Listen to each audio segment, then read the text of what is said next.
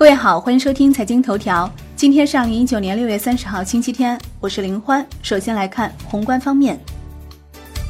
国家主席二十九号同美国总统在大阪举行会晤，两国元首同意推进以协调、合作、稳定为基调的中美关系，同意重启两国经贸磋商。美方表示不再对中国出口产品加征新的关税。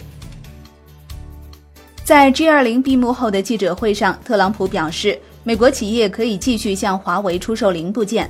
外交部回应称，如果美方说到做到，我们是欢迎的。全国人大常委会表决通过疫苗管理法，十二月一号开始施行。国内股市方面，证监会上市公司监管部副主任刘连起在二零一九年中国上市公司论坛上表示，资本市场有进有出是大势所趋，空炒壳资源没有出路。IPO 常态化和严格执行退市制度是巩固资本市场健康发展的基础。上交所副总经理刘替表示，这几天科创板开户比较猛，目前符合适当性要求的投资者户数约有三百二十万户。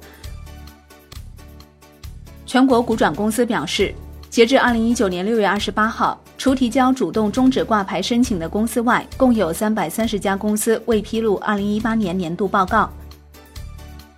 香港交易所数据显示，二零一九年上半年，香港继续成为亚洲首选的集资市场，共计八十四家公司挂牌交易，集资额达六百九十八亿港元，领先其他交易所，募集金额同比提高百分之三十五点二。上交所网站显示，科创板拟上市企业航天宏图、汉川智能、博楚电子提交注册稿。金融方面。深圳市正式推出《深圳市网络借贷信息中介机构良性退出知情人举报指引》。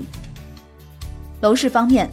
浙江杭州市区九松地块发布挂牌公告，出让条件中首次设置了限房价、限精装。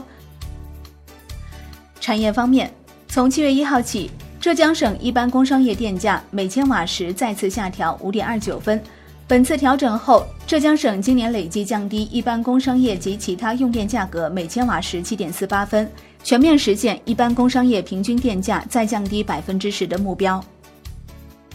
北京将实施国六机动车排放标准，七月一号起，重型燃气车以及公交车和环卫重型柴油车执行国六 B 排放标准；自明年一月一号起，轻型汽油车和重型柴油车执行国六 B 排放标准。